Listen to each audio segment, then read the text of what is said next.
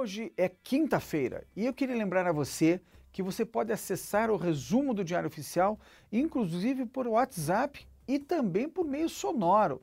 Nós estamos em várias redes sociais tentando auxiliar você a estar sempre bem informado em qualquer parte do nosso país. E as principais informações de hoje você vê a seguir.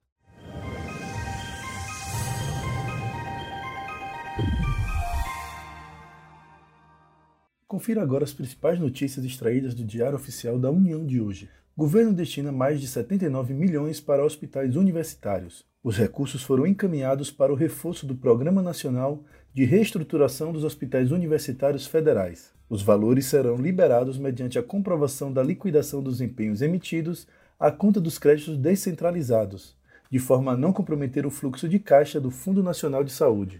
Banco Central define regras para parcelamento ordinário e reparcelamento de dívidas. Os créditos do Banco Central do Brasil, passíveis de inscrição e cobrança como dívida ativa, vencidos ou não vencidos, ainda que submetidos a procedimento de cobrança judicial, poderão ser parcelados em até 30 vezes mensais. O requerimento de parcelamento deverá ser dirigido ao chefe da unidade ou ao procurador-geral, a depender da situação da dívida.